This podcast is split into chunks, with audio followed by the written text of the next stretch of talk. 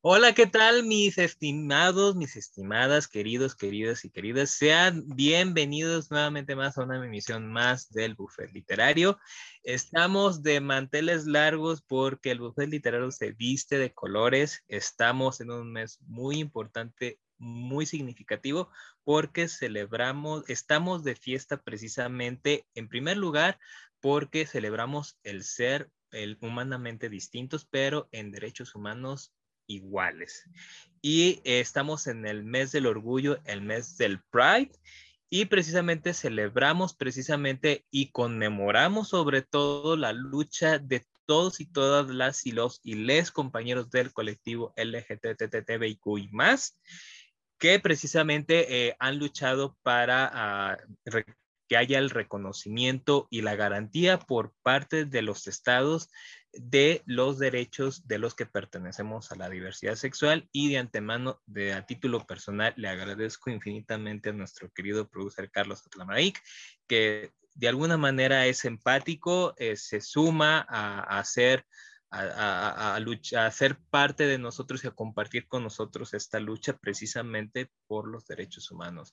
Y bueno, ahora sí que eh, en orden como a mí me, me, aparecen, bueno, ahora sí que querido producer, por favor, preséntese usted. Bienvenidos a otra edición más de esto que es el buffet literario, como bien ya señaló aquí mi estimado tío Chris, vestido ahora en su bandera arcoíris, abanderado de este podcast. Este, vamos a hablar de la literatura LGBT. Quiero decir que yo como literatura LGBT no he leído nada prácticamente, eh, de momento no he tenido el tiempo. Sin embargo, planeo darle la oportunidad a partir de las recomendaciones que me den hoy mis estimados compañeros, a partir de ya dos libros pendientes que tengo por ahí, un libro y un manga para ser específicos. Y bueno, como siempre, pues aquí estando para aprender, para eh, conocer para ampliar mi conocimiento respecto al tema, respecto al mundo y respecto a las personas. Como siempre, bienvenidos y buen provecho. Gracias, gracias. Pues ahora sí que muchísimas gracias a nuestro querido producer por también cedernos este espacio de dignificación, este espacio para la visibilidad de nuestra comunidad. Y bueno, ahora seguimos con la más bella, la más mágica, la más musical. Aquí doña Lore Lupin, preséntese por favor. Hola gente que nos está escuchando desde quién sabe dónde, ya sea YouTube o cualquiera de nuestras redes de streaming. Bienvenidos a este buffet que va a ser muy diverso. Vamos a comer colores como nos gusta aquí, porque aquí somos gay friendly o comunidad friendly, como se diría. Sí, claro que sí. Y pues, ¿qué les podemos decir? Bienvenidos, vístanse de colores, aprendan que todo mundo tiene el derecho a ser como es y amar a lo que quiera. Entonces, digo, para quien esté en la misma situación de Carlos, que no ha leído nada ni nada por el estilo, yo este mes sí me he leído algunas cosas porque estoy en una dinámica de un booktuber español que se llama Carlos CG y él tiene lo que es el junio diverso, que es el junio diverso por leer muchos libros, mangas, cómics, lo que quieras que hablen de esto de la diversidad. Entonces, ya me he leído algunas que otras cosillas falta una semana para, o no sé, cuando suba esto creo que ya se acabó el mes, no, no lo sé exactamente, pero tienen chance todavía de leer algo de eso. Y luego ya se pasan al culo fantástico, pues después hablaremos de eso, ¿no? Pero tienen chance de leer todavía algo de eso, así que si quieren empezar, pues aquí les tengo recomendaciones y todo. Espero que queden muy satisfechos y gracias por escucharnos o vernos, ya sea donde estén ahí. Muy bien. Pues muchísimas gracias, Lore. Y bueno, el día de hoy vamos a hablar de literatura LGTB, pero vamos partiendo del punto número uno de un punto cero, precisamente para hablar precisamente de esta dignificación, eh, de quienes de alguna u otra manera han luchado precisamente, y este capítulo sirva para honrar la memoria de, de, las que en su momento, y los y las que, que en su momento precisamente han luchado, inclusive han arriesgado sus vidas precisamente para que estos derechos o los pocos derechos que aún que conservamos y que hemos ganado sigan adelante y cada día eh, tengamos eh, más visibilidad y que realmente para el Estado eh, realmente se dé cuenta que hablar de los derechos de la comunidad LGTBIQ es hablar precisamente de derechos humanos. Entonces, pues bueno, obviamente, pues un abrazo hasta el cielo primeramente a las madres y padres del movimiento LGTB mexicano, eh, que ahora, sí que ahorita vamos a hablar de lo quién eran Marshall P. Johnson y precisamente Silvia Rivera en Estados Unidos, pero primeramente hay que visibilizar a los que teníamos en casa, a, precisamente a, primeramente déjenme contarles una historia. Este, ahora sí que esto de la comunidad LGTB o el ser parte de la comunidad LGTBIQ este, no es una cuestión de moda, siempre hemos existido, siempre hemos estado presentes. Y bueno, obviamente, lamentablemente, la comunidad LGTBIQ, pues hemos sido una comunidad eh, que ha sido muy vulnerada y, muchas veces víctima, hemos sido de muchas eh, injusticias y agresiones y violencias por parte de ciertas instituciones, ¿verdad? Este, y y precisamente, pues, obviamente una de las primeras, de las primeras víctimas, precisamente que hubo registro de un ataque de violencia por parte de una, de, de la, allá por, por, la, por el México novohispano, fue precisamente un personaje que se llama, este, Cotita de la Encarnación. Cotita de la Encarnación, para todos, a, todos nuestros radioescuchas y todos nuestros, eh, nuestro precioso público, del bufete literario, Cotita de la Colina fue un personaje de la Nueva España que le encantaba mucho, eh, se puede decir que ahorita probablemente, no se sabe, pero probablemente sea una, un personaje, fue una de las primeras personas en, identificarse o podemos llamarlas como no binarias, porque Cotita este, se hacía una especie como de pañoleta muy coquetona, usaba aretes, usaba precisamente collares, este, y, le y obviamente tenía su nombre tal cual, ¿verdad? Eh, tenía, tenía su nombre tal cual, pero él prefirió precisamente ser llamado Cotita. En el léxico, en el español antiguo, Cotita era como decir, bueno, era, era, una, era una palabra peyorativa para aquellos hombres que tenían otra orientación sexual. No voy a referir el nombre peyorativo, pero Cotita era similar como pues lo que se conoce ahorita cualquier adjetivo peyorativo eh, homófobo que se tiene actualmente, pero Cotita le quiso dar vuelta precisamente al aspecto, a, precisamente este aspecto negativo, y él dijo, por favor, díganme Cotita de la Encarnación. Entonces, Cotita de la Encarnación le encantaba ir este, muy coquetón o muy coquetone, precisamente, iba con vestido, iba con collar, para la época, por Dios, para la nueva España, pues obviamente eh, digamos, fue el foco principalmente de miradas y lamentablemente Cotita de la Encarnación pues sufrió los estragos y la violencia precisamente de la Inquisición. Eh, obviamente su casa era un lugar de encuentro, era como el Grinder, pero precisamente de la época novohispana. Entonces su casa era lugar de encuentro, era, era, era una hermana soltera y con lugares. Entonces, entonces eh, precisamente eh, por una vecina, hay un registro que una vecina de ella, pues fue el que la dio el pitazo a la Santa Inquisición. Cotita lamentablemente fue apresada, fue enjuiciada y fue quemada viva. Entonces, uh, junto con este, varias, uh, varios miembros de la, de la sociedad novohispana, este, fueron sentenciados a la hoguera. Entonces, y hay, una sentencia que todavía está, está, está pública para quien guste eh, investigarla y para quien guste leerla este, Cotita fue, eh, fue acusada bajo el delito de nefando, que en aquella época, en la época novohispana, era como se le conocía al delito de la, de la homosexualidad. Eh, en, el, en, el, castellano antiguo.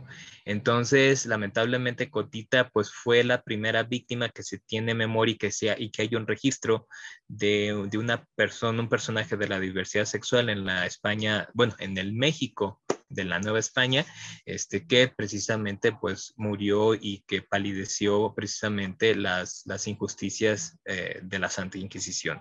Entonces, pues eso por, un, por una parte ya en el México moderno, ya en nuestro México de la segunda mitad del siglo XX, este, precisamente eh, cuando en los años 60, 70, cuando empiezan esta, esos movimientos sociales, había pasado ya, lo, ya precisamente eh, la, la marcha del 68, surgen otros personajes importantes Eh, no sé si ustedes lo sabían, eh, compañeros, que precisamente eh, Juan Rulfo, Carlos Monsiváis y muchos otros escritores famosos firmaron el primer manifiesto LGTBTIQ que se tiene en México, junto con otros artistas como Carmen Salinas. También entró en eso, sí, lo firmó, eso sí me lo sé. Y también entró ahí Frida Kahlo en estos chismes, porque Frida Kahlo era bisexual, ya lo, ya lo dicen por ahí, entonces sí.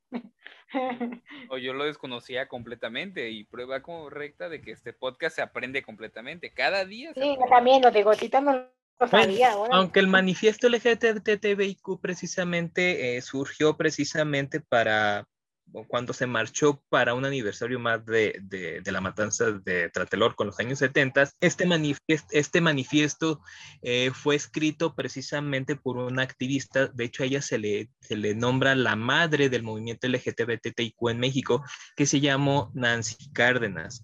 Nancy Cárdenas fue, digamos, nuestra Marshall P. Johnson, pero mexicana, donde precisamente en esta marcha, eh, eh, a ella se le debe la primer marcha del movimiento LGBT, la primera persona que movilizó a las masas para dignificar los derechos de las personas de la diversidad sexual. Entonces, ella fue, digamos, nuestra Marshall P. Johnson. Nancy Cárdenas fue la primera persona en declarar abiertamente que era lesbiana, eh, junto en una entrevista que se le hizo con don, Jacobo Zabludowski en 24 horas en, uno, en un programa de opinión a nivel nacional dijo abiertamente, criticó obviamente la doble moral mexicana en primer lugar y en segundo, habló de los derechos de los, las y les personas de la comunidad LGTBIQ en México de aquel entonces y precisamente denunció las arbitrariedades por parte del Estado.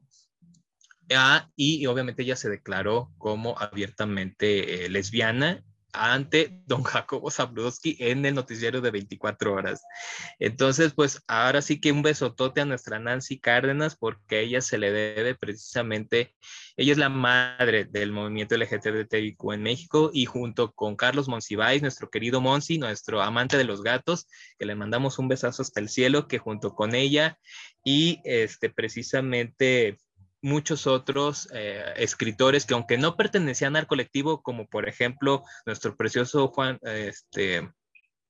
Bueno, el caso es que sí, yo lo sabía, porque según lo que cuentan, es que lo firma Cantinflas porque también está como que lo ponen bajo el agua junto con toda esta dignificación de los sindicatos aquí en México. Entonces, de alguna forma, sacan lo de la bipartición de los sindicatos de la CTM y muy debajo del agua empiezan a sacar todo eso de los derechos como tal de las personas diversas, pero muy por debajo.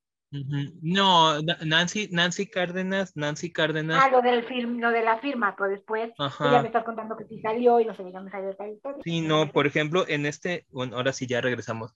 Precisamente, Lore, como comentas en el, en el manifiesto, este manifiesto, ¿quiénes participaron? Principalmente en la, eh, precisamente en la estructura y y, en y, digamos en la redacción del mismo participó Nancy Cárdenas y Carlos Monsiváis y otro escritor muy rebelde, precisamente es considerado rebelde entre los rebeldes, inclusive dentro, dentro precisamente desde el movimiento LGTB, LGTB precisamente un, un escritor que, que, que, pues obviamente no sé, inclusive él abiertamente refería que no era parte del colectivo, pero claro que sí lo, lo tenemos que nombrar a Luis González de Alba, que él precisamente no se consideraba parte del colectivo, pero era parte del colectivo. Él precisamente fue uno de los sobrevivientes del 68 y Luis González de Alba junto con Nancy Cárdenas y Carlos Monsiváis redactan y este, precisamente junto con otros escritores como Juan Rulfo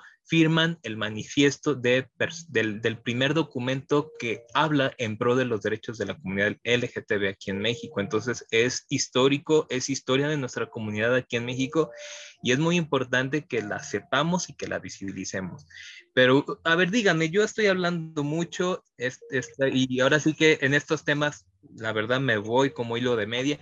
Pero, ¿qué les parece? ¿Ustedes sabían de estos datos? Por ejemplo, que el primer registro de la persona violentada aquí en México, abiertamente eh, gay, y probablemente fue una persona no binaria, fue Cotita de la Cotita de la Encarnación, que yo la verdad cuando me puse a investigar, yo desconocía de la, de la injusticia que le hicieron al, a, pobre de Cotita, eh, y obviamente tampoco sabía que existía, que existía un manifiesto y que en este manifiesto, aparte de firmarlo artistas e intelectuales de la época como Carlos Mancibal, Luis González de Alba y Nancy Cárdenas, que fueron los tres personajes clave para precisamente esta marcha, y para que se consolidara todo este movimiento LGTB en México. Yo no sabía que en su momento lo firmaron este manifiesto Carmen Salinas, yo no sabía que en su momento lo firmaron también Juan Rulfo, lo firmó, este, y también el, el actor César Bono, yo no sabía, entonces hay personajes. También, yo sabía de eso. Hay, hay, personas del ambiente artístico que siempre han estado apoyando. Este, yo sabía, por ejemplo, que Carmen Salinas siempre, yo sí he sabido que Carmen Salinas siempre ha estado al pie del cañón con la comunidad y ha apoyado a muchas personas, le ha dado trabajo a personas de la comunidad. Y bueno, bueno, indistintamente que la señora sea una, una, una polémica, este, hay que reconocerle su lado empático y su lado humano, que pues se ha puesto la camiseta y ahora sí que se ha, se ha puesto la del Puebla con la comunidad LGTB. Entonces, por ustedes, díganme, ¿sabían, ahora sí que Lore, Carlos, sabían de estos datos? ¿Qué les parece? Que hable Carlos, porque no ha dicho casi nada. Es que, a ver, eh, en mi caso, pues yo, yo vengo de esta generación que está tratando y luchando día con día para que eh, los estigmas de esa sociedad este, se rompan, se cambien, más que nada. Eh, y pues bueno, yo desconozco gran parte de, esa historia, porque número uno, no, no me he informado, y número dos, porque yo vengo de esa sociedad donde ver personas de sexualidad diversa no es raro, o sea, al menos para mí no es raro. Eh, quizás sea poco común, entre comillas, por el sentido de que pues Mm, siguen sin mostrarse la mayoría. Eh, supongo que hay muchas personas que todavía no, no han tomado la valentía y la decisión de salir del closet. Eh, entonces, para mí ya no es raro, ya no es tan estigmatizado que alguien sea de la sexualidad diversa, que alguien pertenezca al colectivo o a la comunidad LGBT. Entonces, conocer esta historia me sirve mucho a mí porque, pues, sobre todo yo soy un amante de la historia y porque además me sirve para analizar un poco el contexto. O sea, en este caso, la firma de, de la, ¿cómo se llamaba? Se fue. Del primer manifiesto. Del, manifiesto.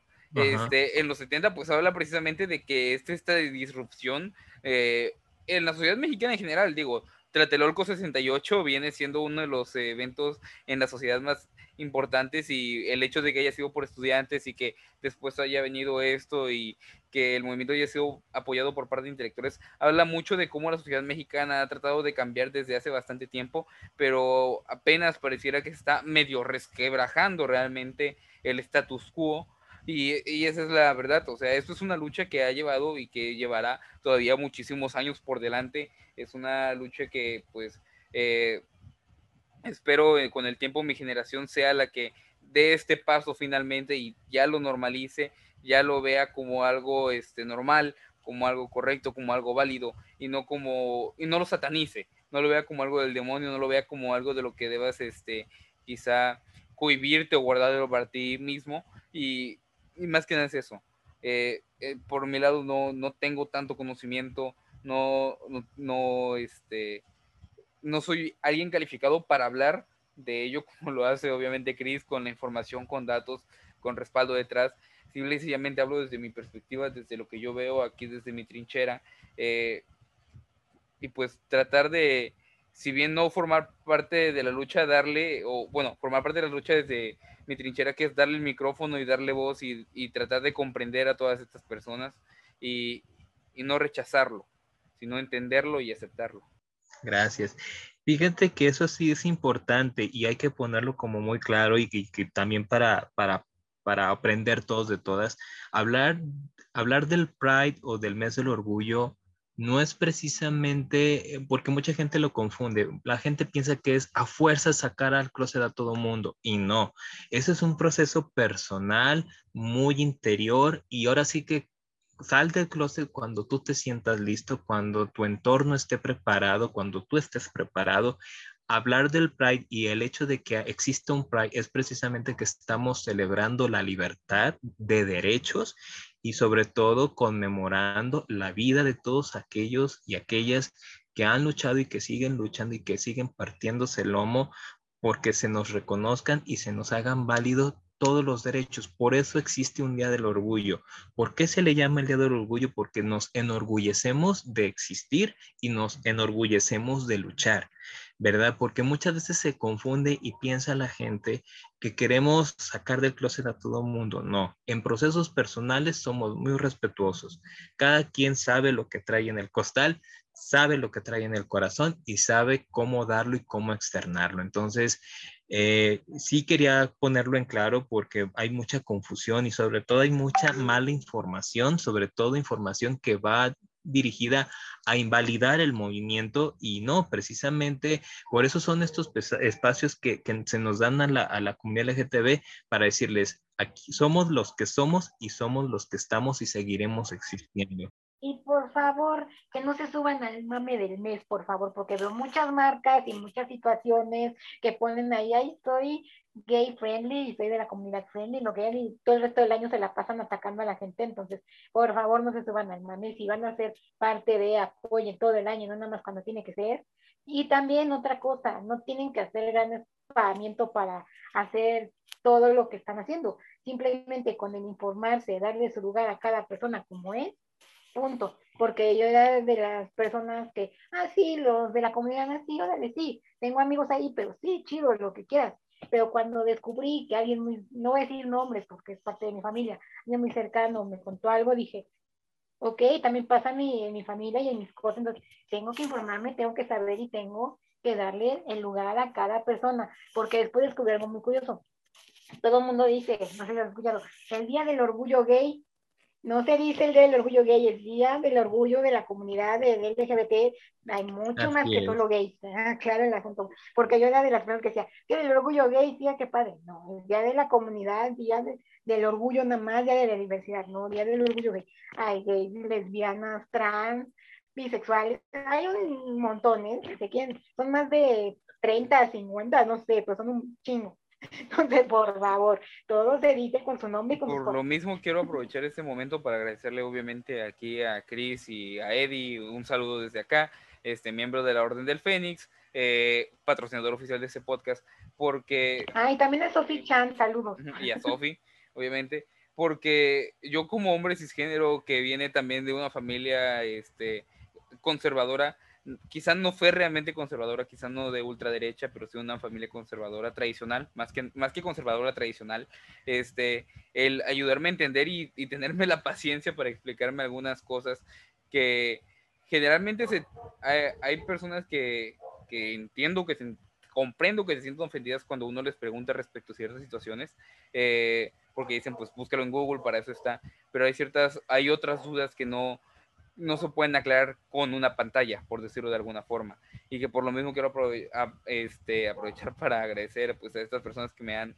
ayudado a educarme y a seguirme educando en este tema, porque obviamente, vuelvo a lo mismo, yo como hombre cisgénero tengo la labor de apoyar a las personas que no comparten mi, mi ideología o mi filosofía o en este caso mi identidad sexual, este, porque tengo que asumir que es normal y tengo que asumir que es correcto. Y esa es una de las cuestiones en las que muchas veces eh, se flaquea.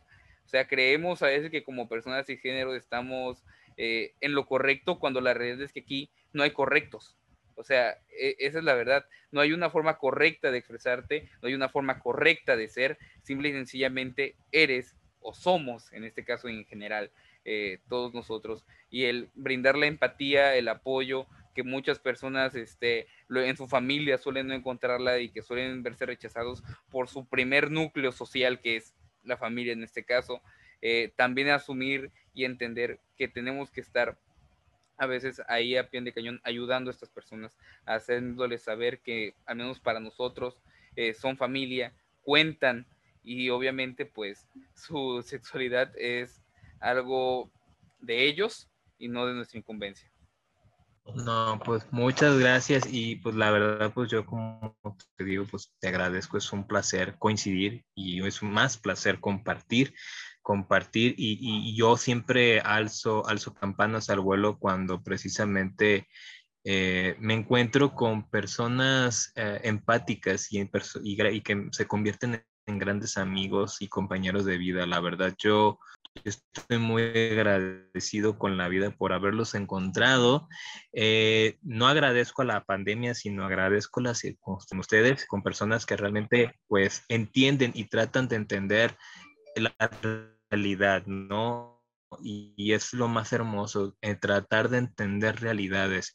La empatía precisamente de eso habla y obviamente nuestro podcast que precisamente hablan de libros, pues todos los libros que hablan de diversidad hablan de, eh, son ventanas a nuestras realidades y, y precisamente yo agradezco al universo de que me permita encontrarme con ustedes ah, y yo lo celebro todos los días, todos los días que, que platicamos de libros, todos los días que, que, que, platicamos de series, todos los días que platicamos de manga.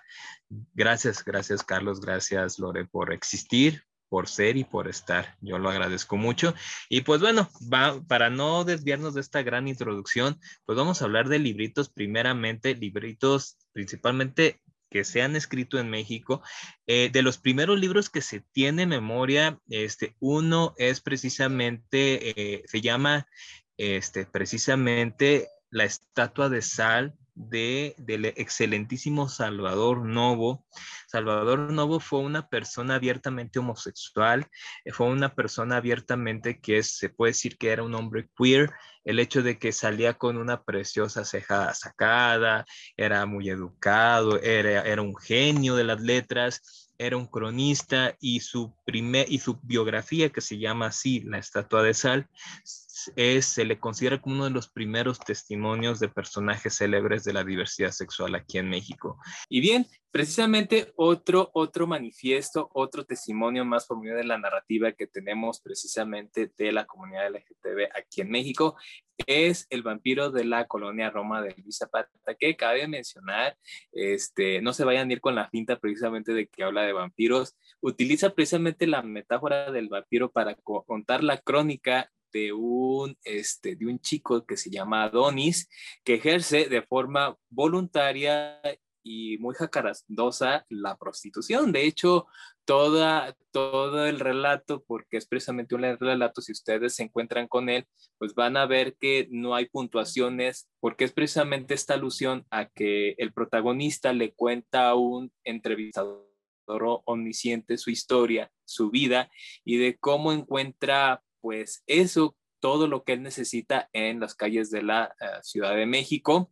Y la verdad es un testimonio muy divertido, muy coloquial de la vida precisamente de la Ciudad de México. Obviamente cuando su publicó, hermanas, pues obviamente fue un escandalazo, fue precisamente pues algo, algo que que obviamente simbró a la sociedad mexicana y sobre todo este, simbró a las instituciones conservadoras que tenían aquí en México. Obviamente fue censurado en su época, fue eh, Luis Zapata precisamente fue amenazado de muerte muchas veces para que no se publicara el vampiro de la colonia de Roma, pero él dijo quítense que ahí les voy y él precisamente se ha posicionado y este libro está muy en el, eh, muy presente precisamente en, en el escenario de la, de la literatura LGTB aquí en nuestro país. Y pues bueno, otro, o no sé si ustedes tengan más títulos, este, ustedes tengan más títulos LGTB que ustedes quieran recomendar, que ustedes quieren, este...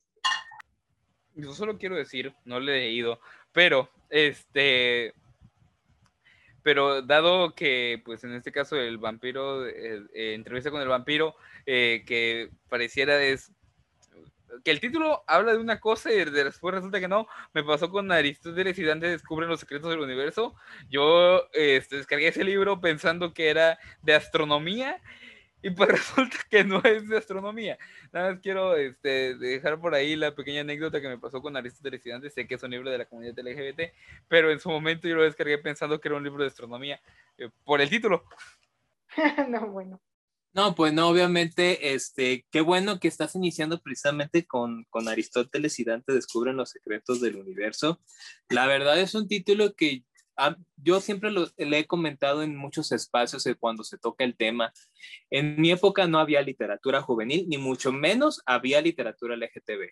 Yo empecé a leer literatura de la diversidad sexual cuando pasé a la universidad, donde como tengo de vecinos precisamente como eh, estaban todas las, todas las humanidades estábamos juntas, estaba derecho, estaba sociología, estaba filosofía y precisamente pues estábamos nosotros los de trabajo social juntos, pero siempre precisamente los, los más rompedores y los más transgresores siempre fueron mis hermanos, hermanitas de filosofía y de sociología.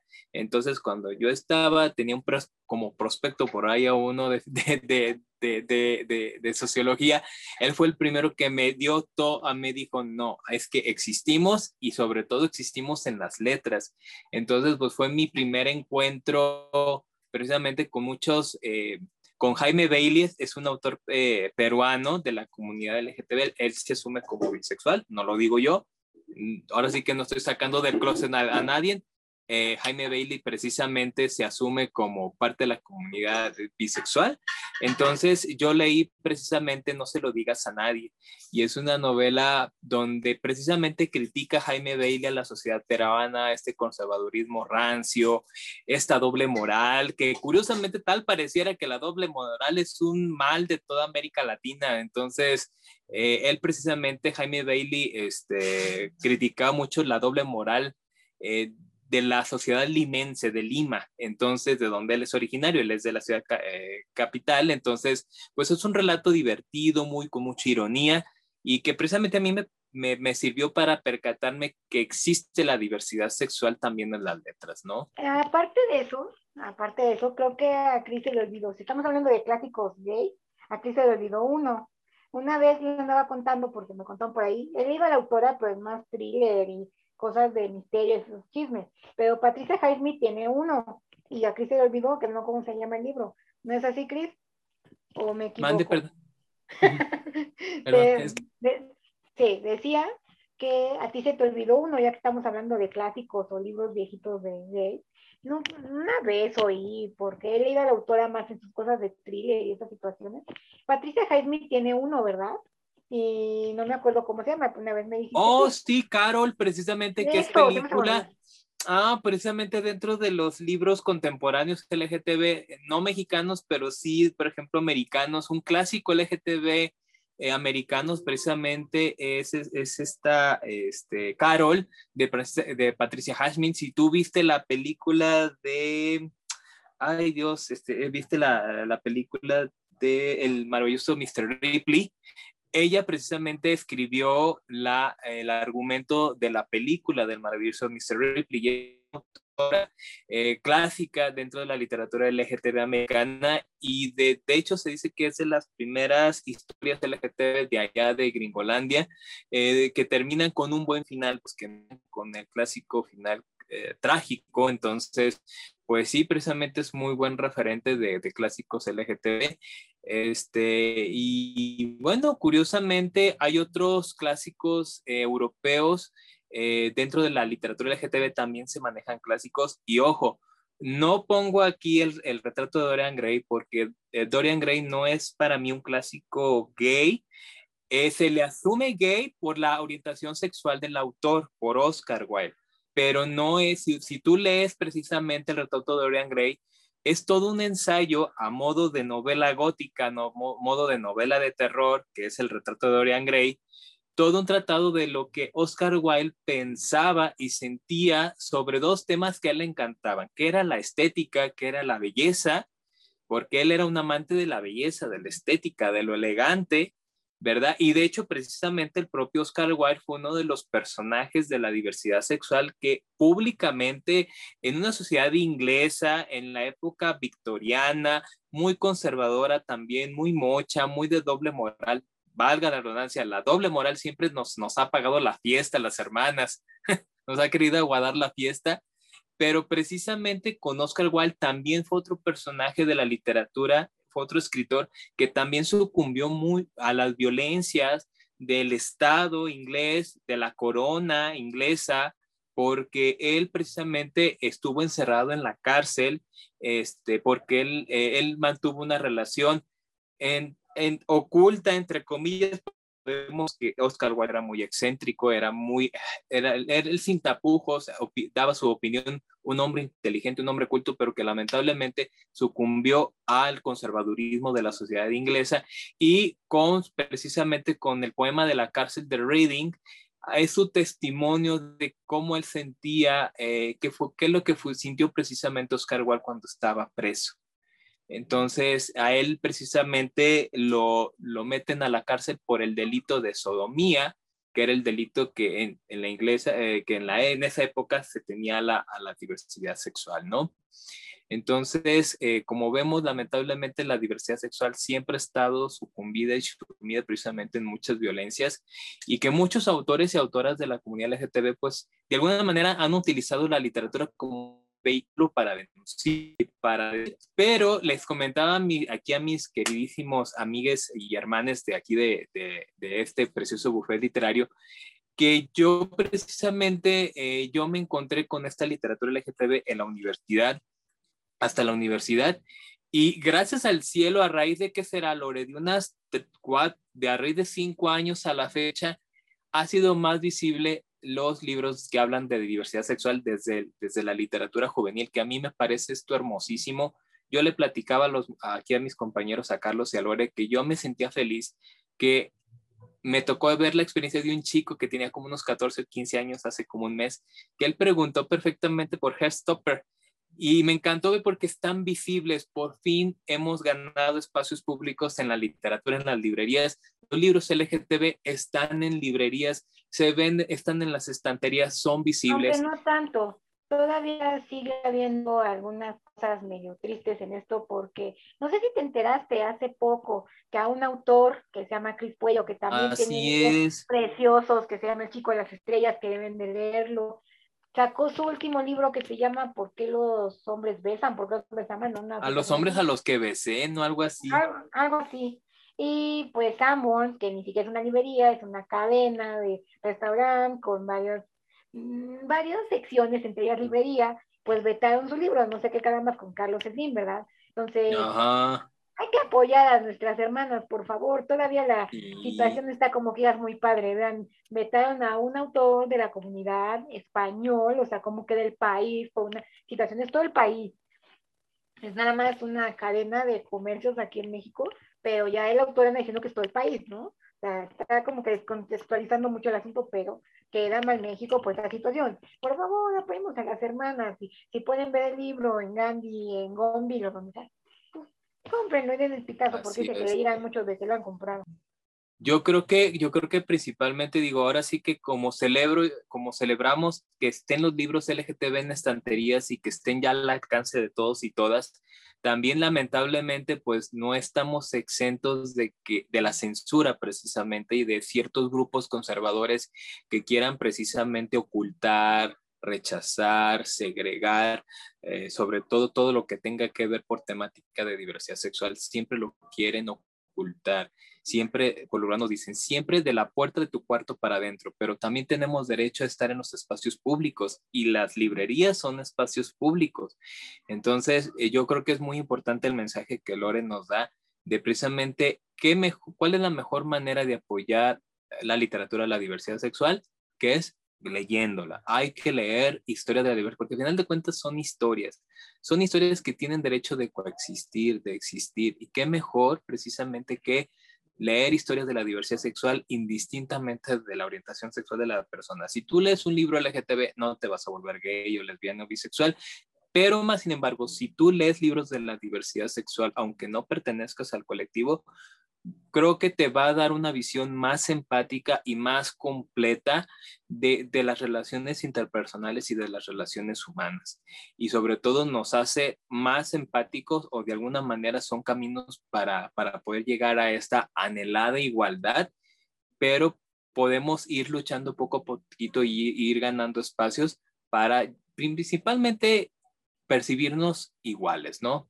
Y eso es lo mejor de todo. Miren, amigos, no tienen que hacer gran cosa o gran aspamiento, como diría mi mamá. No tienen que hacer nada. Por ejemplo, pongan su granito de arena, les digo, vayan a Booktube, vayan a estos movimientos, les digo, yo me metí a uno que es Junio Diverso, leyendo cosas diversas, van a aprender sobre la comunidad, entonces esos son los granitos chiquitos que pueden hacer, o simplemente no quieren hacer nada, simplemente respeten a la comunidad y punto, hacen muchas cosas, no tienen que hablar sobre eso, no tienen que ir al desfile, no tienen que decir ciertas cosas. Aunque lo respeten, le den a cada quien su lugar o se metan a dinámicas. Por ejemplo, yo que estoy leyendo libros diversos este mes. Y por favor, háganse un favor, lean Herstopper. Por favor, es la cosa más hermosa de la vida, preciosa y divina que pueden encontrar. Me acabo de leer el miércoles, jueves, me leí el cuarto tomo y es bellísimo. Me encanta el tomo porque no solamente nos habla de lo que es ser parte de la comunidad, porque saben la historia Nick Charlie, Charlie es gay, Nick es bisexual y vemos este descubrimiento de los dos, pero no solo eso, también es cómo es una relación en estos términos, porque ya nos habla más a profundidad de lo que son trastornos de la conducta alimentaria, trastornos de lo que es el comportamiento, algunas conductas auto de lesión, como es el cutting o situaciones así. Entonces, vemos el apoyo, vemos la situación, pero la que me encanta es la mamá de mí, cómo la apoya, cómo le dice, sí, tú eres este, la comunidad, yo te apoyo, apoya a tu novio, sé que está pasando por algo muy fuerte, pero tú apoyas lo que puedes hacer, aunque, aunque vamos a encontrar ahí la contraparte. Se han leído Herstopper, vemos al hermano de Nick, a David, que es un homófobo de primera y siempre lo trata de dejar el mal y siempre trata de que él no sea reconocido de buena manera, siempre trata de poner discordia. Y Dios, Dios, habla de lo que es salir de closet. No voy a decir en qué queda el cuarto tomo, pues dices, Santa Madre de Dios, qué bonito. Les digo, la plática que tiene ni con su mamá, yo andaba llorando de lo bonito que es. Es un muy buen libro. También otro libro que les recomiendo y que es necesario, a mí me amplió mucho lo que es la comunidad dos chicos besándose, David Levitan, por favor, háganse un favor, leanlo. Me amplió mucho lo que es la comunidad LGBT. Yo no conocía nada, con eso me explotó la cabeza y dije, Dios, de esto se trata. Madre de Dios, no nada más son los gays, lesbianas y así, que eso, un mundo. ¿Por qué? Porque el libro nos habla sobre dos chicos que quieren romper el récord en la ciudad de Nueva York de las personas que sean el beso más largo, pero entre hombre-hombre, del mismo sexo, no hombre-mujer pero entre eso vemos otras historias que nos hablan sobre personas. Unos ya murieron, otros están en la lucha, tanto de, por decir, salir del closet, de que no los entienden, de depresión, pero todos cursan con VIH, entonces habla de ciertas cosas. Imagínense, hay una historia que nos habla de las últimas 24 horas de un chico antes de que saliera del puente de Brooklyn.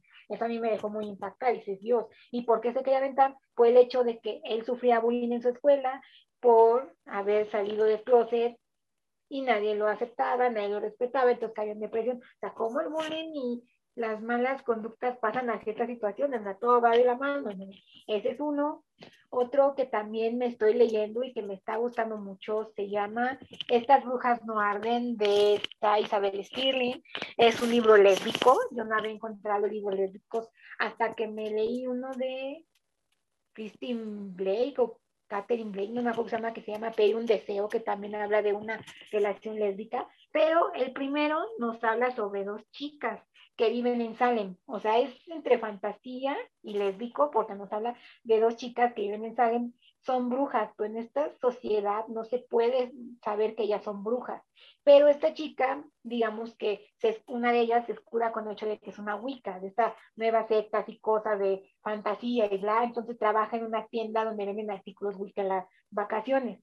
Y están empezando el último curso de vacaciones y resulta que van a ir a la fiesta de, graduaciones en un bosque. Y ella tenía su novia, pero por situaciones ellas terminan, sucede algo en esa fiesta de graduación en el bosque y ellas tienen que salvar este aquelarre y estas situaciones, pero entre eso, como ellas son las dos únicas brujas ahí como tal, la, su sociedad, su secta, como quieran decirle, las manda a arreglar la situación, pero tienen que trabajar juntas y entre eso vuelve a resurgir el amor y todos estos shows. Y el otro de cómo pedir un deseo, Dios mío, para no odiar a la mamá, es la persona más tóxica y desagradable de la vida. Es una chica que vive con su mamá pero la mamá es lo más tóxico del mundo. ¿Por qué? Porque manda hombres a su casa, los mete, se casa con ellos, luego se divorcia, luego otra vez. Es un desmadre la mamá.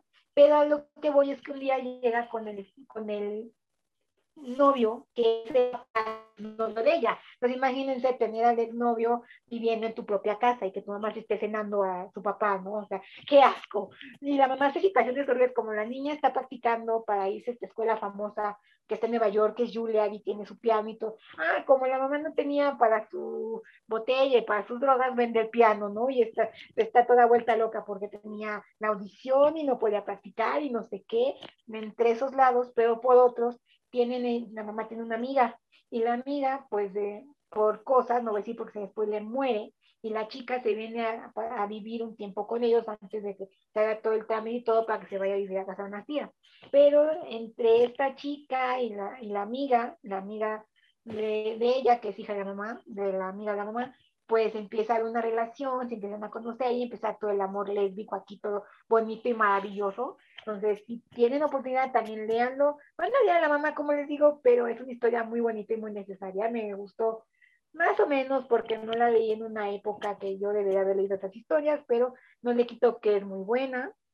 Otra que también me estoy leyendo y que no la consideraría tal como gay o gay friendly, pero es más histórica porque hacían esos tiempos. Estoy viéndome la canción de Aquiles de Marilyn Miller, una historia de un chico que se llama, sí, exactamente la que está mostrando Chris, sí, un chico que se llama Patroclo, que por situaciones mata a alguien y pues es exiliado a la isla de Fetia y se va con el rey Perseo y ahí pues lo adopta y todo, pero por ciertas cosas conoce a Aquiles y pues empieza el romance muy bonito, muy delicioso ahí. No pasan muchas cosas ahí, pues dicen que sí, no sé. Pero voy en el capítulo 8, me lo estoy leyendo porque este mes, como les cuento, estoy en una dinámica muy bonita que hizo un booktuber español. Estoy en lo que es el Julio Diverso, que es leerme cosas diversas, ¿verdad? Entonces, por eso me he leído este mes muchas cosas bonitas y diversas.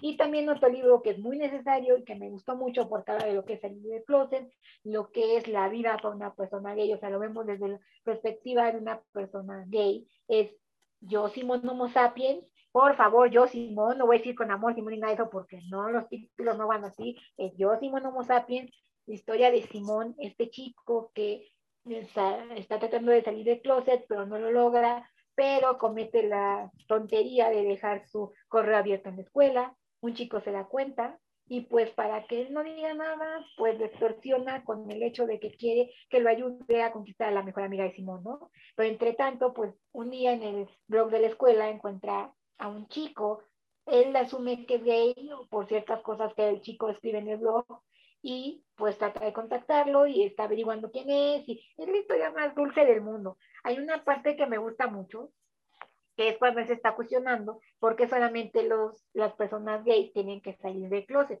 por qué no también una persona hetero sale del closet, ¿no? Una analogía tan divertida, a mí me gusta mucho esa parte cuando a ver, ¿por qué no también decimos, hola, salgo del closet y soy hetero, ¿no? Sería muy divertido, pero sí, si quieren algo de, estos, de esta bonita diversidad, son recomendaciones que yo traigo, bonitas, actuales, porque también unas tienen serie, otras no, una se quiere hacer película, pero pues ya, ya veremos qué tal, ¿no? Muy bien. Y bueno, con su servidor, este, pues eh, voy a hablar, ya ven que con yo, yo la parte de los del manga, de los monitos chinos, y ahorita. Sí, me acordé, eh, pues lo dije a ti. Eh, en, su, en, su, en su canal estamos con una consigna de, de reseñar mangas que visualicen la, la, diversidad sexual bajo el hashtag monitos chinos con orgullo. Y bueno, les tengo, les tengo, una les tengo tres recomendaciones. Les tengo un clásico del Shonen Ai, así rápidamente, eh, su servidor hizo una clasificación en uno de mis videos de mi canal, que precisamente de eh, que no todos los, los, los, mangas de la diversidad sexual son precisamente son Yuri, sino que yo los clasifiqué en Shonen Ai. El Shonen Ai es estos precisamente estos mangas que hablan de, de, relaciones entre chicos, pero no hay escenas picosas, no hay escenas eróticas.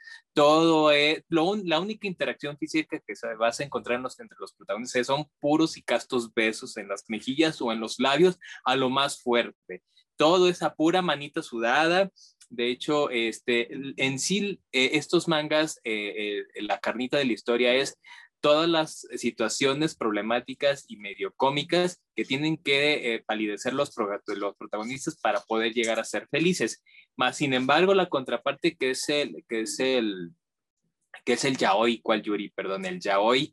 Con el yaoi precisamente ahí sí vamos a ver eh, unas las viñetas más explícitas, más audaces y el, grado máximo de, de, la explicitez precisamente es con el, el, género del vara. El vara precisamente es porno gay, pero en manga. Y el, precisamente uno de los máximos exponentes del vara es Gengoro Tagame, y bueno, ahorita vamos a hablar del marido de mi hermano que interrumpió en la escena del manga con un título precisamente que no es vara, sino con un manga precisamente muy humano. Pero antes del marido de mi hermano existió la balada del viento y los árboles de Keiko Takemiya. Keiko Takemiya es una mangaka ya veterana, que aún sigue publicando manga, que aún sigue ilustrando, que aún sigue, que aún sigue precisamente dibujando, ilustrando y escribiendo historias. A ella se le debe el primer manga uh, yaoi, el primer manga explícito con escenas eróticas entre sus protagonistas, donde así rápidamente tenemos a, Jules y a Wills. Y Wills precisamente es nuestro protagonista, es un, es un chico extremadamente bello que sabe de su belleza fuera de este mundo, como lo podemos ver en la portada. Él es, mali, él es un villanazo de la vida y él va a utilizar su belleza para obtener lo que él quiere, ¿no? Entonces, digamos, es como Teresa, si vieron la novela de Teresa, hagan de cuenta que hacen monitos chinos, porque Jules de verdad es tremendo y es, me das miedo, Teresa, me das miedo. E, ese es el primero. El segundo es más actual, es de la misma línea precisamente del marido de mi hermano, se llama Sombras sobre Shinamani, precisamente de Yunki Kamantalki. Esta autora o autor o autore eh, nos muestra la historia de nuestro protagonista, que aquí lo vemos en portada, donde él, eh, por accidente, sus compañeros a modo de juego y de carrilla le quitan su celular y ven que él tiene imágenes eh, porno gay, ¿no? nuestro protagonista se inicia a identificarse como parte de la diversidad sexual, como un hombre gay, pero a él eso le da mucho pánico y literal, él es rescatado, él tanto shock le, le, causa esta situación que él piensa en suicidarse. Él es rescatado por una mujer llamada Anonymous. Eh, Anonymous eh, platica con él y le dice que un día vaya y la visite a su casa. En una, eh, en una tarde de contradicción va precisamente nuestro protagonista a su casa y, y, va, y se da cuenta que Anonymous es, digamos, la casamentera de una especie de casa de huéspedes donde todos los habitantes de la casa de huéspedes pertenecen a la diversidad sexual. Se va a encontrar con la, con la novia de Anonymous, con la novia de Anonymous, va a encontrarse con Will, otro hombre gay también, se va a encontrar con un chico que no sabe si es no binario, si es trans. Es decir, cada uno de los personajes o cada uno de los habitantes de esta casa de huéspedes tan especial, pues van a contarle su historia y cómo han afrontado precisamente el tabú de tener otra orientación sexual o de precisamente enfrentar el tabú de tener otra identidad de género como eh, en Japón, como lo es vivir en Japón, en un país donde aunque el manga nos pueda referir que son abiertamente eh, tolerantes, no es así. Eh, Japón, de hecho, es uno de, de los países donde aún todavía no está aceptado el matrimonio igualitario, no está ni siquiera legislado. Entonces, desde ahí, desde este punto de vista y desde estos mangas que tratan de reflejar un poquito la realidad, ya no idealizada, ya no romantizada, que de alguna manera tienen ciertos mangas. Estos mangas, esta nueva ola de narrativa, pues nos, nos refiere que el manga sí puede dignificar derechos y precisamente sí puede y sí, y sí tiene a dignificar pues la realidad o a reflejar precisamente la, la, la realidad del colectivo LGTB. Y por último, pero no por ello menos importante, les tengo Our Dating Table, este manga que es precioso, que se puede traducir como la hora de la merienda, la hora de la cena o nuestra merienda. Es la, eh, nos presenta precisamente la historia de Yukata. Yukata es un hombre asalariado que tiene mucha dificultad para interactuar con las personas eh, a raíz de un trauma de niño eh, y siempre cuando es la hora de la comida, siempre sale a almorzar solo. Pero un día, este pequeño de aquí, que se llama Tane, le ve sus bolitas de arroz tan ricas que él precisamente, que Yucata prepara, que de, sin pensarlo la agarra y se las empieza a comer sin pedir agua, va. Entonces, es, esto a precisamente Yucata, en vez de sorprenderles, le da muchísimo, se rompe a reír y en ese momento llegas este sujeto que es el hermano de precisamente de Tane, que se llama Minoru, y él está muy apenado porque su hermano, su, su pequeño hermano hizo esta descortesía de agarrarle su comida a un desconocido, pero Yukata le dice que, mm, que lo perdona que, y que no hizo nada malo, ¿no? Que no exagere y que simplemente el niño tenía hambre. Y entonces, eh, precisamente, Minoru invita a Yukata a preparar sus famosas eh, bolitas de arroz. Entonces, desde esta, desde esta amistad, desde la comida, es donde va a empezar pues esta, a surgir esta amistad entre estos tres eh, protagonistas, pero conforme vamos avanzando en las viñetas, vamos a ver esta hermosa historia de arroz, en, de, ah, arroz, esta preciosa historia de arroz y de amor. Pues es de arroz, ¿no? O sea, empieza con arroz, entonces es de arroz. Ajá, sí, entonces de arroz sí, porque no va a la receta. Así es, este, esta historia de amor precisamente donde el protagonista son las bolitas de arroz también, eh, es donde vamos a ver este, esta hermosa historia de, amor muy orgánica entre precisamente entre Minoru y Yukata y donde precisamente el hilo que los va a unir o la persona que los va a unir es el pequeño Tane, es la inocencia de Tane, donde Tane les va a ayudar dentro de su inocencia como es el de, un niño de tres, cuatro añitos, pues vemos que los niños son más, son más receptivos ante la diversidad sexual, ante el amor, y pues lo vemos realmente, pues este manga es precioso, no hay toxicidad, que es lo mejor, no hay relaciones tóxicas, todo el romance es muy natural y precisamente eh, la historia de Mita Ori, que es la mangaka, nos viene a, a, recordar lo valioso que, por ejemplo, que en la pandemia nos quitó, ¿no? Que es el juntarnos con la familia a comer o a cenar, ¿no? Entonces, este manga es para mí es muy especial porque precisamente resalta y rescata precisamente lo valioso que es encontrarte con tus seres queridos en una hora que a lo mejor antes de la pandemia pensábamos que era muy común y muy coloquial, pero que es muy importante y que, y que yo, por ejemplo, yo lo valoro mucho. Entonces, este va con recomendación con el hashtag monitos chinos con orgullo. ¿Cómo la ven? Y bueno, también mencionar, este, yo mangas, pues voy a empezar con El marido de mi hermano, recomendación de aquí de mi querido tío Chris, que está en el club de manga. Y este, pero otro aspecto que hay que tocar es las películas y las series, lo que vemos en televisión y en internet. A Chris se le olvidó un manga. Óyeme, ¿por qué no le hablaste de Claudín, por Dios? Ah, Claudín, ah, bueno, bueno, Claudín, eh, bueno, Claudín precisamente es un, es un clasicazo eh, qué bueno que lo mencionen y me da mucha felicidad que, que ustedes lo, lo, lo, mencionen y lo, y lo tengan pues tan presente. del manga de febrero, oye. Así es. No, pues la verdad me da muchísimo gusto que lo recuerden. Claudine es precisamente el primer manga que, que, pone sobre la mesa la temática transexual porque precisamente habla de, del protagonista que se llama Claudine o Cloud, como él desea ser llamado. Él se asume como hombre trans la historia precisamente se desarrolla en, París a principios del siglo XX y Claude o Claudine, este, precisamente vive en una de las familias más importantes y acaudaladas de la Francia de principios del siglo XX, pero que siempre él se asumió como niño. Entonces su madre, muy preocupada, pues lo lleva con un psiquiatra, ¿no? Porque su mamá piensa que tiene algo malo, ¿no? Y ponemos entrecomillado, ¿no?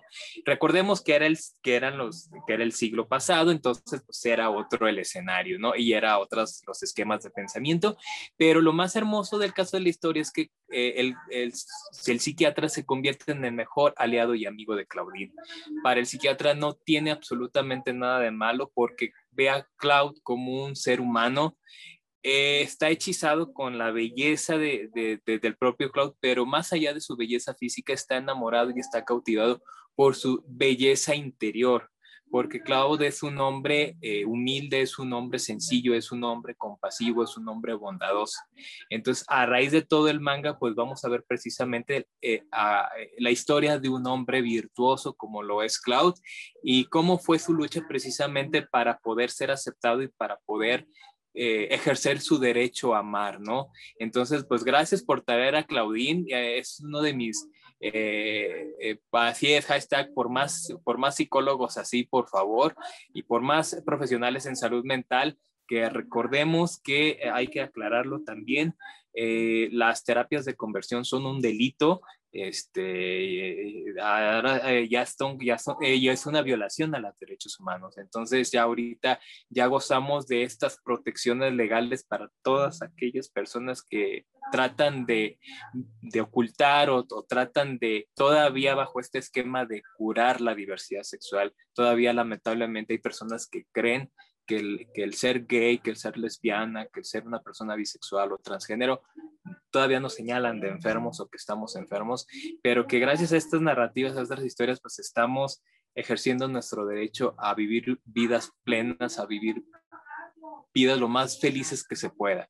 Y pues gracias por traer a Claudine precisamente aquí al, aquí al escenario. Claro que sí, no podíamos, no podíamos dejar, dejarlo precisamente y de, y elogiar el arte de Ryoko Ikeda y que precisamente las mangakas, precisamente como Keiko Takemiya, Ryoko Ikeda, fueron pioneras precisamente por traer el tema de la diversidad sexual al ámbito del manga Recordemos que el manga pues era comercializado y, quienes dibujaban y, escribí, y escribían los mangas en los años 60, 70 y 80 eran hombres y que ellas irrumpieron precisamente estas mangakas mujeres y ahora sí que abiertamente desde una perspectiva feminista este, irrumpieron el manga con temáticas como la novela gótica, como el terror y, obviamente trajeron el tema de la, de, la, de la diversidad sexual precisamente al manga, a pesar de la censura japonesa, a pesar de la censura de las, de las editoriales manga, ellas se plantaron y, y pudieron publicar sus obras y siguen publicando precisamente, siguen publicando, que es lo mejor de todo. Y no olvidemos a Sailor Moon con Sailor Neptune y con Sailor Uranus, por favor, también. También, oye, ese arco de las Deadbusters es muy diverso, por favor. Ah, sí, claro que sí. Creo que Sailor Moon es para todos los que somos Moonies y vamos a seguir siendo Moonies de por vida cuando estemos ya usando bastón, que ya nos estén, este, ya, ya, ya, ya, ya estemos en silla de ruedas, no sé, este, o ya se nos caigan los dientes, vamos a seguir. Eh, Sailor Moon significa, creo que el precedente y para muchos el primer, el primer anime y manga que, vieron y que, y que habla precisamente de diversidad sexual.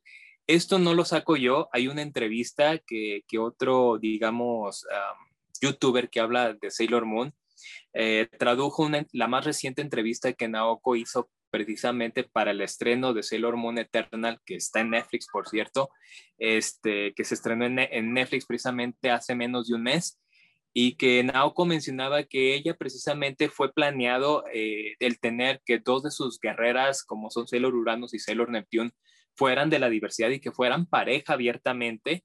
Eso fue realmente pensado directamente desde el argumento, porque dice Naoko Takeuchi que su madre siempre ha sido una mujer eh, japonesa de avanzada es decir, para ella estos los temas de diversidad sexual, el feminismo, siempre han estado muy presentes para ella y que a ella como hija, mencionaba Naoko, que ella pues fue parte de su formación como ser humano. Entonces, pues vaya, con razón Sailor Moon habla de diversidad sexual, por eso Sailor Moon habla de, de libertad, de amor y de luchar por el amor y la justicia, pues precisamente porque su autora viene formada de casa precisamente con esos hermosos valores. Y ahora sí pasamos con Carlos. Perdón por interrumpir, pero era importante. No, no, no, Este paréntesis breve, pues creo que es de suma importancia. Y como bien, pues ya se dijo, eh, no es necesario ser parte de la comunidad para apoyar a la comunidad a final del día. Y de eso mismo quiero hablar. Eh, hay, hay, un fenómeno, sucede un fenómeno bastante eh, en nuestros días que es que hay marcas, empresas, series, películas, lo que sea, el producto que ustedes quieran, que se quiere colgar y aprovechar de esto mismo, de este movimiento, y que directamente no, no, lo, hace con la intención de lucrar única y exclusivamente con la intención de lucrar y no desde una perspectiva de empatía y de apoyo. Y esto se ve muy presente en los medios de comunicación masivos como lo son este, series y películas, ¿no? Eh, generalmente los miembros de la comunidad, al menos dentro de lo que es eh, el cine y la televisión mexicana, siempre se ha visto de dos formas, o extremadamente sexualizado o extremadamente cómico y dejando de lado todo aquello y todo lo real que puede ser. Es muy difícil encontrar personajes de la comunidad que realmente valgan la pena o que demuestren o aporten algo en la televisión y el cine mexicanos. No me viene ahorita el momento ninguno a la mente. Sin embargo, en algunos otros lugares sí lo existen. En mi caso, yo no he consumido tanto este, e, este contenido. Sin embargo, en la serie de Merlí, una serie muy buena, de mis favoritas, aparece un personaje que es Paul Rubio, que pues habla precisamente de este proceso de, bueno, Paul Rubio en este caso empieza siendo el hombre el machito de la clase, a final del día. Es el hombre blanco, heterosexual, este, el todas mías, el fuckboy, como se le dice a día de hoy, como decimos la chaviza, ¿no? Este, y en algún punto empieza a tener dudas respecto a su sexualidad. Y entonces a lo largo de la serie vemos cómo él va descubriendo su propia identidad sexual, cómo se asume, no, recuerdo si termina en que es este homosexual o si es bisexual, pero se ve este, eh, este proceso, se demuestra, siento yo, siento yo, que es de todo el respeto eh, que merece esta... Eh, la serie de Merlí es diversa sexualmente, es muy buena. Hablar también, obviamente, de la aceptación de uno de, y de que pues no está mal al final del día ser de una sexualidad diversa. Entonces, eso es de entrada el que me viene así a la mente. De pronto no sé ustedes qué sugerencias de películas o series eh, representen de forma correcta y no pues de esta forma sobresexualizada o hipersexualizada prácticamente o este, caricaturizada de la comunidad. ¿Alguno que les guste? En cuanto a, series, este, series y películas, fíjense que a mí me... Hay una serie que actualmente ya está en su tercera y última temporada que se llama Pose está la primera y segunda temporada en Netflix. Post precisamente habla, eh, es muy, muy significativa porque eh, el elenco son mujeres trans, eh, los guionistas son, son personas del colectivo trans y el director o directora es una persona trans. Entonces, precisamente está pensada precisamente para dignificar a la comunidad trans y es precisamente la historia de Blanca, una mujer trans eh, que se ubica en los ochentas y cómo, cómo precisamente cómo han vivido, cómo vivieron la, en su momento, pues la cuestión del VIH eh, precisamente en esos años y la lucha tanto por la dignificación de derechos como quitar el estigma que hay en torno del VIH hacia nuestra comunidad, eh, precisamente LGTB. Y es, una, y es una historia preciosa porque habla del ser familia, del ser comunidad, del protegernos, del cuidarnos y del concebirnos como familia, todos y todas. Yo se las recomiendo mucho. Electra es uno de mis personajes eh, favoritos de, de esa serie. Veanla, por favor.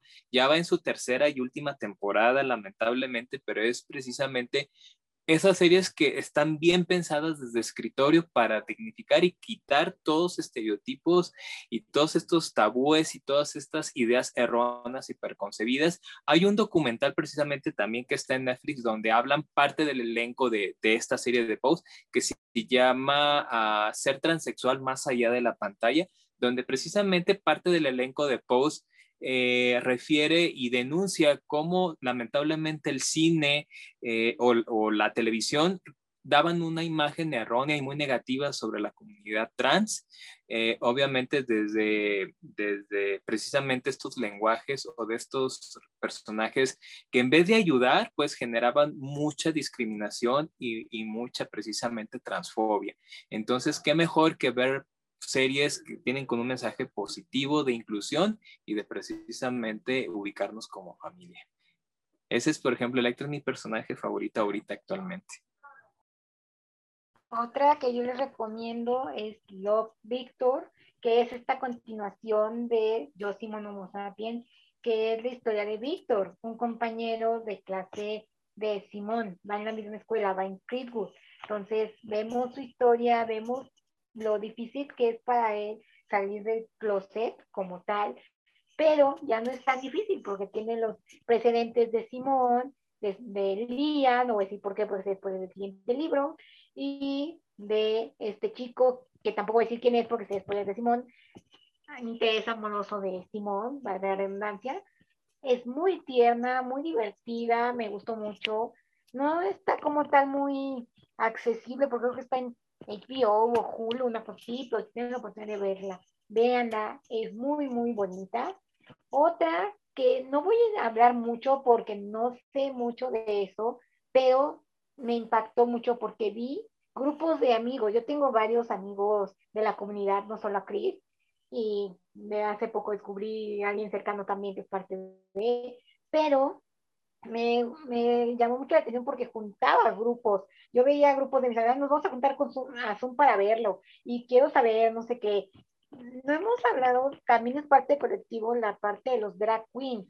Entonces, La Más Draga, que era una serie o reality show, a mí me sorprendió mucho porque yo veía poner sus historias en Instagram de, ay, que me junté con los cuates a ver la más draga y todos andábamos fangirleando y no sé qué y no sé cuánto. Entonces, digo, unió a muchos de la comunidad eso. Entonces, digo, eso estuvo muy bueno, no sé si son...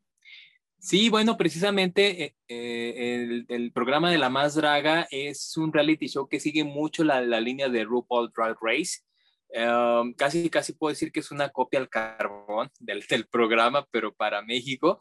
Eh, pero fíjense que ha servido mucho precisamente la más draga para visibilizar el drag como arte y como performance que también se lleva a cabo aquí en México. Eh, muchas de, la, de las, los y les que se, que se dedican precisamente al arte drag, pues ha servido de trampolín y de catapulta, así como de foro para precisamente para ser visibilizados y hay, y hay muchos exponentes de, del drag mexicano muy buenos. Bueno, primeramente, previamente a las madres, que se puede decir las madres del drag, como lo fue Mamá Francis. Si tú recordarás a Francis, precisamente, que, que fue de los primeros, eh, bueno, eh, travestis, ¿verdad? Que se les llamaba antes travestis. Eh, él, él, hizo con mucha dignidad el, el, precisamente el arte de, de, del travestismo, Aquí en México, posteriormente, eh, aquí en Guadalajara hay un, hay un, hay un drag, hay una drag precisamente muy hermosa y muy, muy, muy talentosa que se llama Ricky, Ricky Lips. Ricky Lips precisamente, este, bueno, si tú eres de Guadalajara, Ricky Lips eh, se presentaba en el legendario Sahara que era precisamente el lugar icónico de Guadalajara donde se, se, hacía pues este precioso arte del travestismo. Este, y obviamente, bueno, el legendario Mónicas aquí en Guadalajara, que, que, fue el primer, uno de los primeros eh, antros este, gay de aquí de la ciudad, gay públicos, ¿no? Que eran abiertamente, se veía visibles, ¿no? Este, pero que lamentablemente tanto el Mónicas y como el Sahara, pues ya, ya, ya no existen, pero que están dentro del escenario, pues, de, la, de las crónicas de la ciudad aquí de, de, de, Guadalajara, y que precisamente la más draga viene a rescatar estos antecedentes, es el resultado de todas estas luchas, porque precisamente todos los y las y les artistas eh, del arte drag y travesti aquí en México pues se han podido visibilizar. Y es muy divertido, aparte es un, es un programa muy genial. Y bueno, mis queridos, queridas, queridas, muchísimas gracias. Espero que hayan quedado bien satisfechos con este eh, festín diverso, festín donde eh, celebramos eh, el amarse entre iguales, no es nada distinto. ahora sí que les quiero dar muchísimas gracias por estar con nosotros en esta celebración del arco iris. Y bueno, obviamente vamos a comenzar con Lore. Despídase, por favor. Ok. Bueno, muchísimas gracias. En primera, a Carlos, al buffet, a todos por hacer esto. Hay que visibilizar. Gracias por hacerlo, por tomar el espacio y hacerlo. No somos una marca que nada más va a ser por el mes y punto. Somos unas personitas que creemos y amamos a los de la comunidad. Somos community friendly. ok, entonces mil, mil gracias por vernos, por escucharnos, por aceptar todas nuestras locuras. Gracias por escucharnos en cualquiera de nuestras redes de streaming de su preferencia, por leernos y vernos, porque nos ven ahí en YouTube, claro que sí. Y pues espero de estos colores tan diversos les hayan gustado, estas cosas tan bonitas, hayan aprendido, porque la verdad con aquí Cris aprendes un montón. Digo, lo de la primer persona de la comunidad en el México Nuevo Hispano y todo eso, yo no me lo sabía. Eso fue muy, muy bueno aprenderlo. Siempre se aprende algo. Muchas gracias. Y espero ustedes también hayan aprendido y hayan quedado muy satisfechos.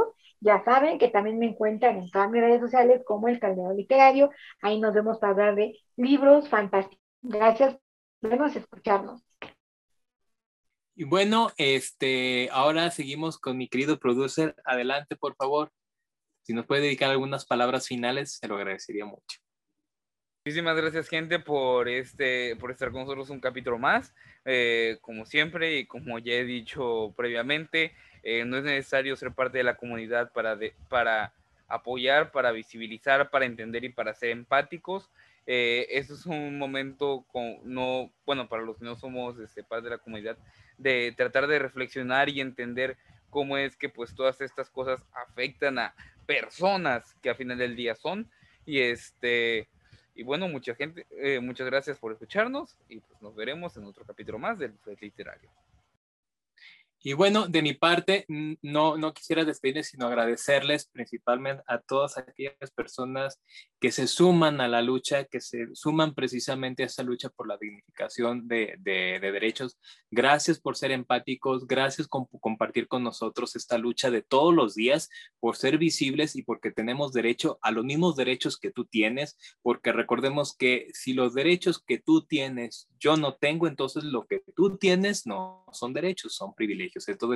El chiste de esto es que nos concibamos a todos como parte de una nación, como parte de ciudadanos que tenemos los mismos derechos. Así que no me queda más sino agradecerte tu, tu escucha y recordarte que a tu servidor lo encuentras precisamente en, en, YouTube, en Instagram y en Twitter como Club Place, donde precisamente hablamos de mangas, sobre todo de, de mangas LGTB y libros de señoras. Entonces, muchísimas gracias por estar aquí en nuestro precioso buffet literario y nos vemos en una próxima emisión. Muchísimas gracias y hasta luego y feliz Pride.